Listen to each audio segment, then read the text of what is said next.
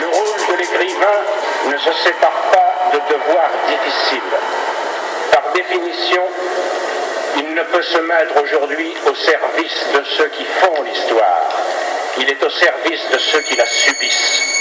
Ou sinon, le voici seul et privé de son art.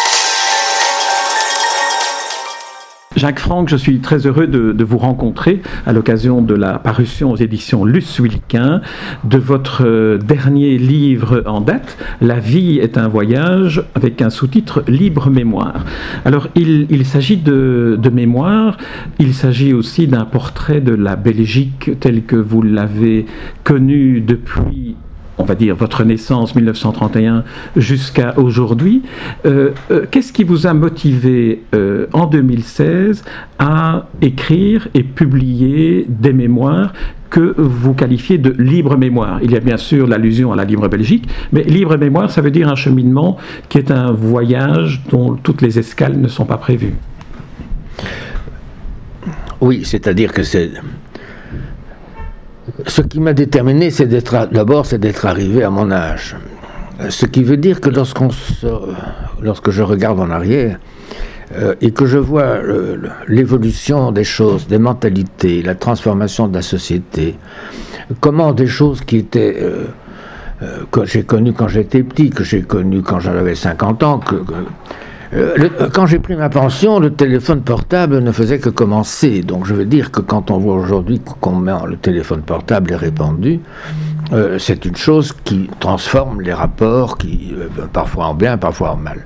Donc autrement dit, c'est un peu ce regard-là. Ce ne sont pas des mémoires dans le sens où je raconte toute ma vie, c'est plutôt, et j'aime beaucoup le mot que vous venez d'employer, de mot escale, c'est en fait chaque fois un regard sur, je ne vais pas dire un tournant de ma vie, mais un moment important de ma vie. A mon enfance, puis vous avez mes études universitaires, mon service militaire, euh, la découverte du journalisme, la découverte du monde du théâtre, euh, le, euh, le fait que j'étais rédacteur en chef, mon intérêt pour l'histoire et la politique, le fait que depuis 50 ans j'écris toutes les semaines un article dans la Libre Belgique sur un livre, pas seulement des romans, mais des livres d'histoire, des biographies, des essais.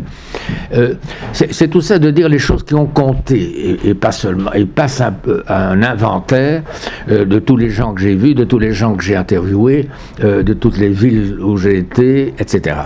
Oui, c'est vrai que si vous vouliez, si vous aviez voulu faire cette euh, énumération, ce catalogue, il aurait fallu plusieurs, plusieurs volumes. Alors, quels ont été les critères euh, des choix? Bon, je vous dis, ce qui a constitué un tournant, je, veux dire qu'il est clair, ben, je suis, prenons ceci, je suis né dans un village. J'avais 10 ans quand on a quitté ce village et je suis devenu un citadin. Il fallait, c'est tout autre chose. Nous avions un grand jardin, il n'y avait plus de jardin. Il y avait, euh, on était en ville, c'est autre chose. Bon. Euh, en plus, c'était une époque, vous étiez à Bukout, enfant, et à, la guerre, euh, au déclenchement de la Deuxième Guerre mondiale, vous avez dû quitter Bukout pour Anvers, où vous êtes installé en 1942-43. C'est ça. Je veux dire, Bon, c'est arrivé parce que moi, je devais aller au collège. Mais il n'y avait pas que moi, il y avait mes frères jumeaux qui me suivaient. À partir du moment où il y avait trois enfants qui devaient euh, faire 15 km à peu près entre la commune et la ville, euh, ça devenait très compliqué. En plus, euh, papa travaillait en ville. Donc, ça veut dire que maman restait avec le dernier à la maison. Il y avait quatre garçons. Donc, on, on s'est Ma grand-mère venait de mourir, donc on s'est rapproché de la ville pour la facilité scolaire. Et donc, euh, ça a été une étape, disons, de socialisation, puisque finalement, au village, j'en avais d'amis que mes frères et mes, cousins, enfin des membres de la famille. D'autant plus, que votre instruction a été confiée à votre maman. Oui, c'est-à-dire que comme nous habitions, euh, maman avait fait des études euh, universitaires, donc elle était régente littéraire, enfin pas universitaire, mais régente littéraire, ce qui lui donnait un diplôme pour, pour qui lui permettait d'enseigner. Et donc, en fonction de la législation, de l'époque, le, fait qu'on habitait au village, qu'on était francophone dans un village d'expression flamande, euh, maman nous a donné les quatre premières années, en français et en flamand, parce que c'était la religion était en français, l'histoire était en, France, en, flamand, ou le contraire, la géographie, la mathématique était en... Donc je veux dire, quand j'ai pu rentrer au collège, j'ai pu suivre tout de suite. Mais donc je veux dire que c'est une, une première transformation. Euh, la vie universitaire en est une autre. Euh, c'est la découverte de l'autonomie, c'est la découverte de, camarades, c'est la découverte de Wallon, euh, puisque c'était à Namur cette fois-là. Et puis, bon, le service militaire, l'entrée en journalisme, la découverte du, monde du théâtre, la découverte alors à un moment donné. J'ai une chance exceptionnelle d'avoir été un journaliste dans un journal important de, Bruxelles et d'avoir eu une espèce de grand appétit euh, pour, tout quand on me disait tiens euh, il faudrait quelqu'un pour aller au théâtre. Euh, Monsieur Franck, est-ce que ça vous dit quelque chose? Je dis, mais comment donc? Et donc, alors je faisais des remplacements de, mes confrères plus anciens, etc. Puis bon, j'ai découvert le monde du théâtre, puis j'ai découvert le monde de la danse quand Béjart. Euh, Maurice Béjart s'est installé à Bruxelles.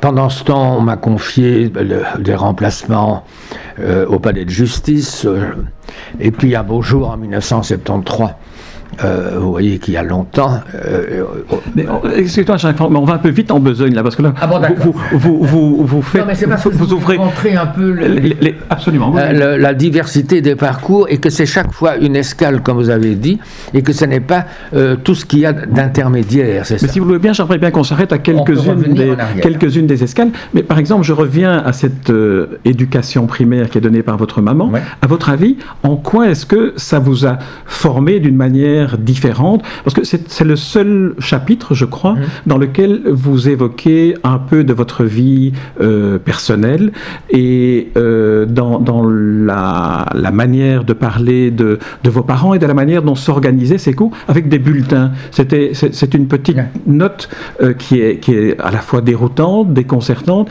et puis qui est un beau portrait de la manière dont un adulte aujourd'hui regarde son enfance avec ses bulletins. Racontez-moi comment cela s'organisait.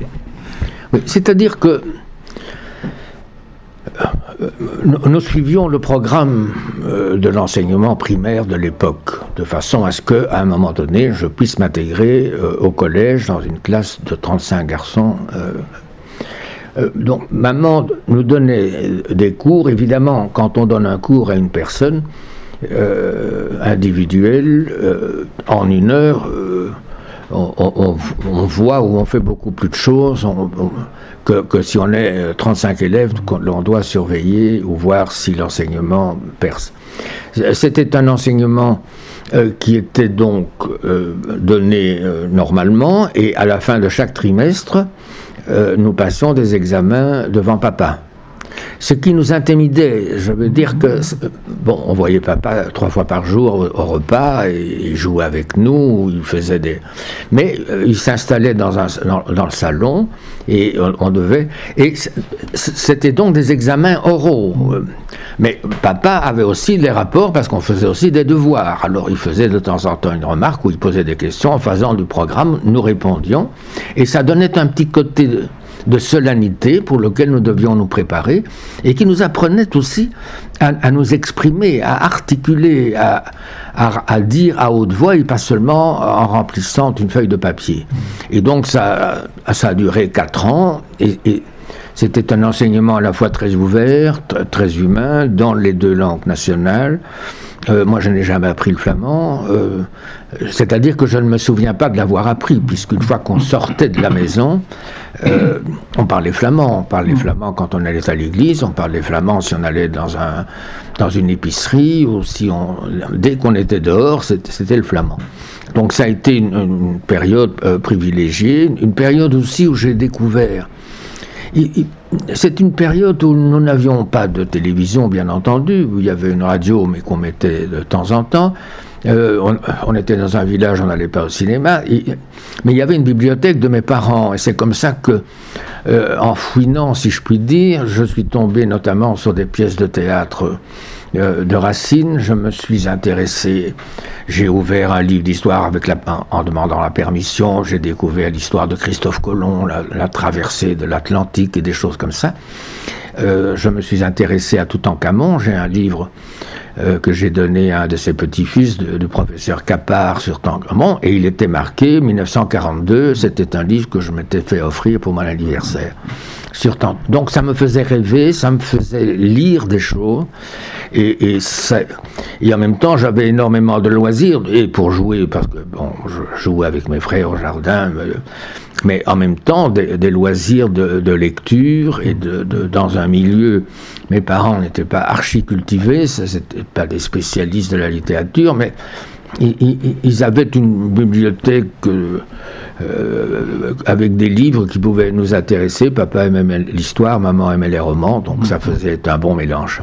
Alors là, on passe de l'enfance à l'adolescence, l'arrivée dans la, dans la ville d'Anvers, avec des, souvenirs cette fois-ci qui vous rattachent à l'histoire avec un grand H, notamment la libération d'Anvers en 1944. Et puis alors ce, goût des de, de l'histoire que vous évoquiez. Mm. Euh, alors là, vous racontez aussi autre anecdote un peu personnelle. Vous donniez déjà des conférences sur l'histoire en étant enfant, c'est un peu déjà une sorte de, métaphore, si j'ose dire, de votre activité d'aujourd'hui, transmettre et... Exactement. Je veux dire que lorsque j'apprenais des choses, ou que je découvrais des choses, que ce soit dans un dictionnaire, surtout dans, il y avait... Il y avait euh, un grand Larousse en plusieurs, en six volumes, et donc je découvrais des choses. Un nom me renvoyait vers un autre, et donc c'est vrai que j'ai commencé à, Enfin, là, j'avais déjà 14-15 ans quand même, mais je m'étais en sorte. J'ai fait une conférence sur la, Révolution française. J'ai fait une conférence sur les origines du communisme, euh, que j'avais découvert non pas à travers Karl Marx, mais à travers Babeuf. J'ai fait une conférence sur Talleyrand. Euh, c'est donc une époque qui, m'a euh, intéressé plus particulièrement, apparemment. Et donc, euh, oui, j'ai fait ces conférences, et puis j'ai fait pendant un an, j'ai fait une espèce de petit journal euh, que j'avais appelé Le siècle. mais c'est vrai que ça prouve, parce que vous savez, moi je regarde parfois euh, l'enfant que j'ai été comme si c'était un enfant qui, ne me concernait pas, en me disant comment est-ce que ce gamin euh, dont il y a évidemment des photos euh, de, l'époque. Comment ce garçon que je vois sur cette photo a-t-il pu s'intéresser à Christophe Colomb euh, ou comment se fait-il qu'il se soit intéressé à Talleyrand à 12 ou 13 ou 14 ans. Donc, euh, mais c'est vrai que quand j'avais réuni, je dirais, une documentation, je proposais une conférence.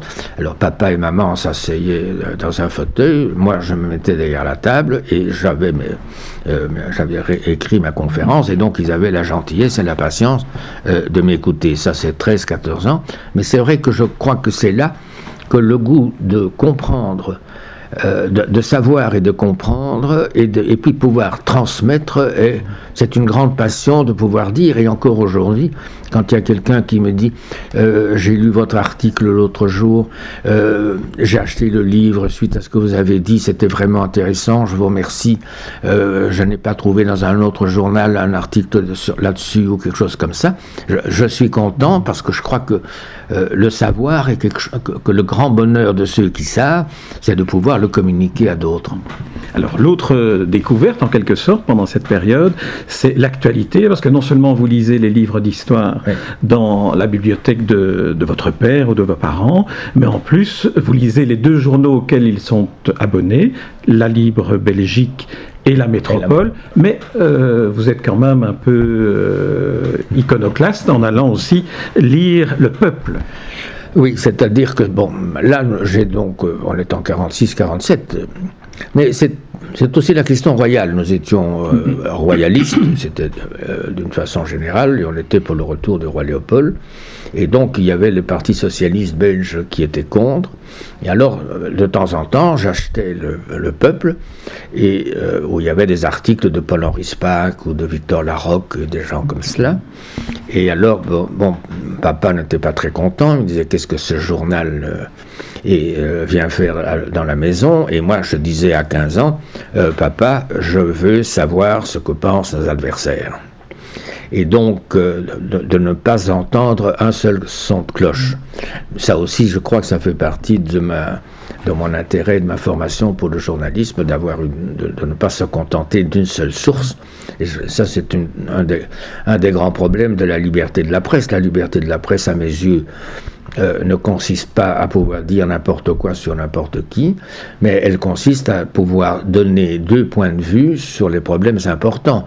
on n'est pas dans la délation, on n'est pas dans le fait de, euh, dénoncer son, voisin ou, ou, un adversaire, parce que bon, mais il, il s'agit de dire est-ce que sur un problème qui se pose, il faut entendre les deux sons de cloche pour se faire une idée. Non, ça fait partie de ma euh, de, de, de mon trajet de ne pas seulement être un, collégien, un, écolier passif, mais chaque fois que j'ai l'occasion euh, de, communiquer ce que j'ai découvert et, ce que j'ai ou ce que j'ai entendu. On retrouve là aussi euh, trois de vos credos du futur journaliste mettre en perspective dans l'histoire et dans le contexte ce que l'on raconte de l'actualité, transmettre, et puis euh, écouter différents points de vue et recouper ses sources.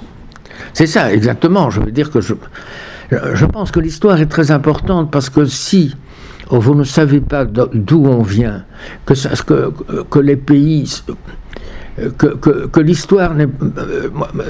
Il y a un manque de connaissance de l'histoire chez les journalistes, parce que il faut comprendre la mentalité d'un peuple, il faut comprendre d'où on vient, qu'il euh, il, peut y avoir des évolutions, il peut y avoir des retards, il peut y avoir mais que euh, euh, plein de choses s'expliquent. Je vais prendre un exemple, si vous voulez bien. Prenons la Bulgarie. La Bulgarie est un pays qui a été pendant 400 ans sous la domination ottomane. Ils en ont gardé plutôt un mauvais souvenir des musulmans. Ils sont sortis de, la zone communiste il y a, 20 ans, de, de l'Empire soviétique au sens large du terme. Et après 10 ou 20 ans, l'Europe dans laquelle ils sont entrés leur demande de recevoir des réfugiés musulmans qui fuient les guerres. Bon. Nous devons comprendre que dans un pays comme ça, qui, n'aime pas les musulmans, je, je, ne dis pas qu'ils ont tort ou qu'ils ont raison, je dis simplement qu'il faut commencer par comprendre avant de dire ce, sont des méchants, ce sont des mauvais. Il faut essayer de comprendre pourquoi il y a là un problème, et je crois que ça se pose euh, pour, pour, tous les pays du monde. Euh, si on ne connaît pas l'histoire de la Chine, euh, avant Mao Tse-tung, si les communistes, enfin plutôt si les Chinois ne connaissent pas l'histoire de la modernisation avec le bon et le mauvais de Chiang Kai-shek et de toute cette période, il faut comprendre où on en est et donc l'histoire est une perspective importante pour expliquer les difficultés de l'évolution du monde moderne. Alors, très bien, on va continuer dans la chronologie encore pour deux étapes, et puis après on, évoquera plutôt différentes thématiques, différentes thématiques. Alors, euh, l'université débute à Namur euh, pour euh, ce qu'on appelle aujourd'hui deux années de baccalauréat. À l'époque, c'était des candidatures. Mhm. Alors, pour cette période-là, ce que, ce que j'aimerais que vous évoquiez, c'est tout d'abord votre inscription immédiatement dans deux cercles, le cercle diplomatique mhm. et le cercle littéraire. En, quoi, que, que, représentaient les, les cercles à l'époque pour euh, un jeune étudiant anversois qui arrive à Namur. Oui, c'est-à-dire que c'était des cercles estudiantins euh, qui étaient donc. Euh, les deux cercles étaient présidés par, par des étudiants de seconde année. Donc c'était des cercles estudiantins il y avait évidemment des pères jésuites qui étaient un peu le, responsable d'un cercle. Mais peut-être que les deux intérêts, enfin les deux choses qui m'ont le plus euh, intéressé, puisqu'il y avait un cercle de littérature et qu'il y avait un cercle de diplomatique, euh, je me suis inscrit aux deux, c'était des cercles où, euh, entre nous, nous, faisions des conférences. Euh, je veux dire qu'on faisait un exposé, disons qu'on se réunissait tout, pendant les trimestres d'études, peut-être tous les 15 jours, et un de nos camarades faisait une conférence sur un sujet qu'il avait, il avait lu un livre où il avait découvert Victor Hugo, où il avait découvert Albert Camus, où il avait découvert Marcel Proust, et il faisait une causerie sur Marcel Proust. C'était des exercices euh, de, pas d'admiration, enfin, c'était des exercices qui faisaient que nous appliquions et que nous parlions des choses qui nous avaient intéressés. Donc c'était c'était bien de faire une, euh, d'apprendre à faire un exposé, euh, et puis de participer à une discussion, de répondre à des questions. Ben, ça, n'était pas plus que ça, mais c'était une activité qu'on avait de temps en temps.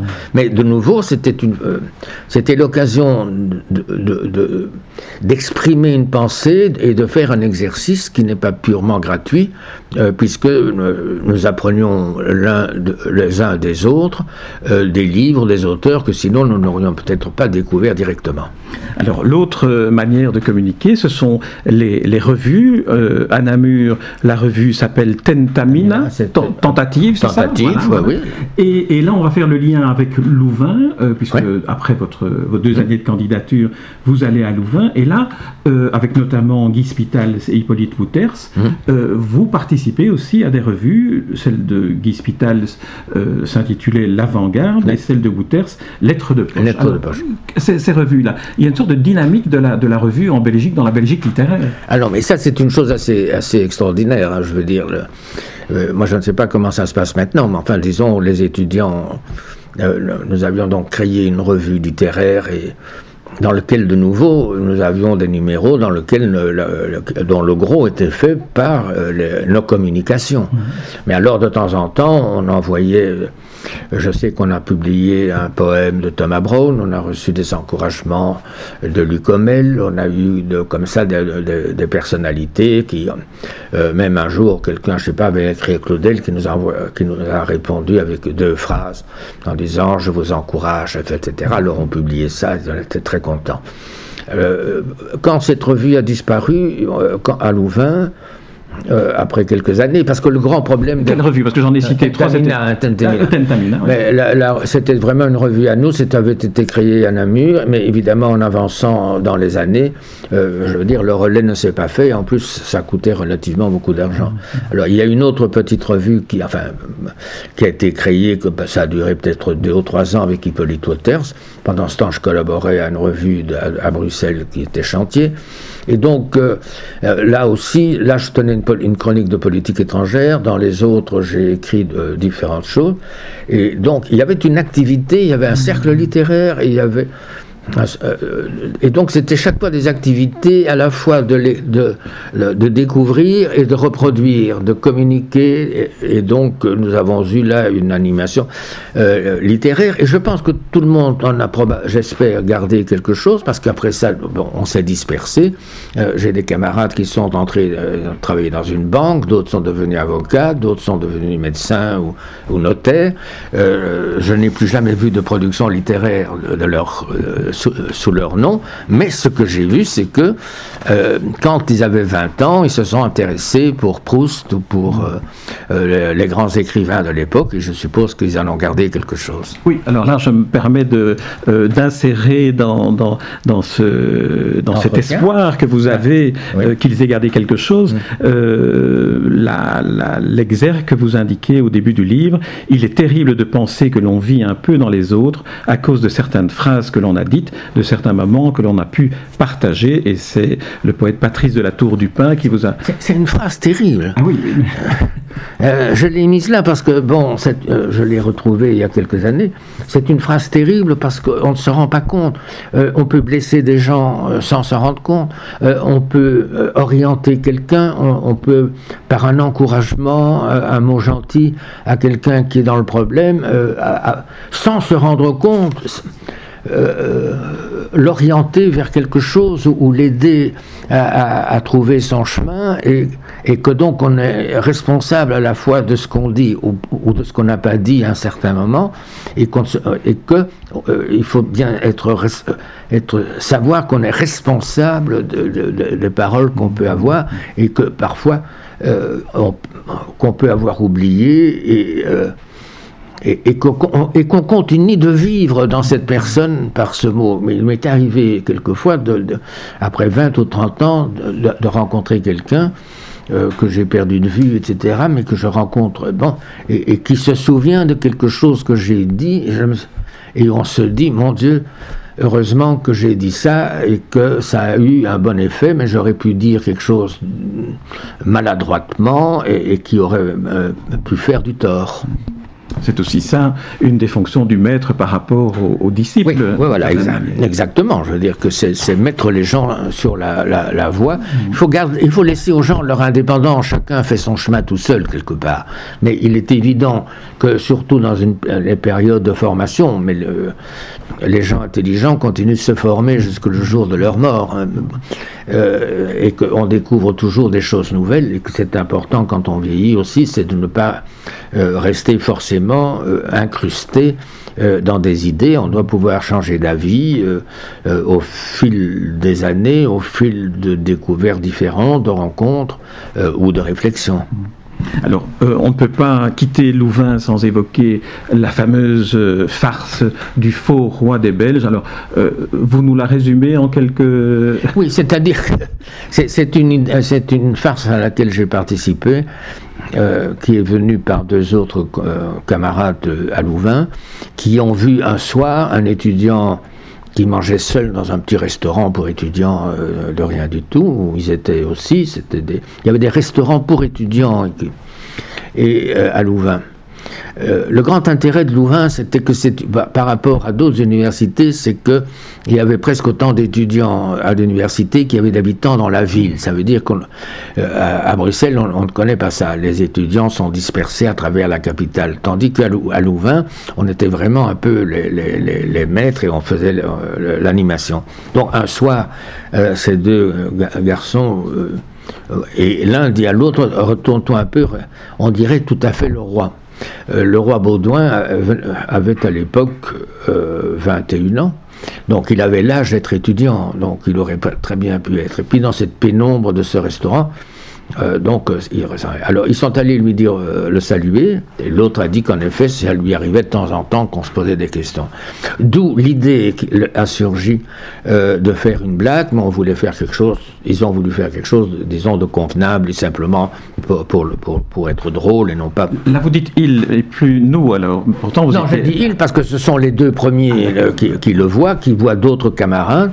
Moi, je suis en, je fais mes études en flamand, mais donc, comme on est un pays flamand, on vient me chercher, euh, tiens, on va demander à Franck euh, d'être accompagné, parce que si la mère supérieure, puisque donc on a décidé d'aller visiter un, grand pensionnat de filles où il y avait des centaines de filles, et l'idée était qu'après avoir visité l'institut, euh, le roi aurait demandé à la mère supérieure de donner deux jours de congé. Donc, je veux dire que c'était euh, en souvenir de sa visite, donc c'était quelque chose de tout à fait, de tout à fait sympathique. On n'a pas cassé un carreau, on n'a pas écrasé une fleur, donc euh, euh, tout ça est très correct et ça, ça a très bien réussi. Et ça a été un succès phénoménal. J'ai encore un article du Time Magazine qui, titre euh, un article dans Time Magazine, euh, Royal Comedy ou quelque chose comme ça. Et il y a d'ailleurs des archives filmées de cet événement. Et, alors nous avions parmi nos camarades le fils d'un grand d'un cadre d'une grosse société de photographie, donc il avait un appareil de, de cinéma, ce que nous n'avions pas à l'époque, c'était très peu répandu, et il a pu faire donc un court film. Il a, ce qui a pu aussi authentifier la, la, presse accompagnait le roi. Beaucoup de fait qu'on a gardé des photos.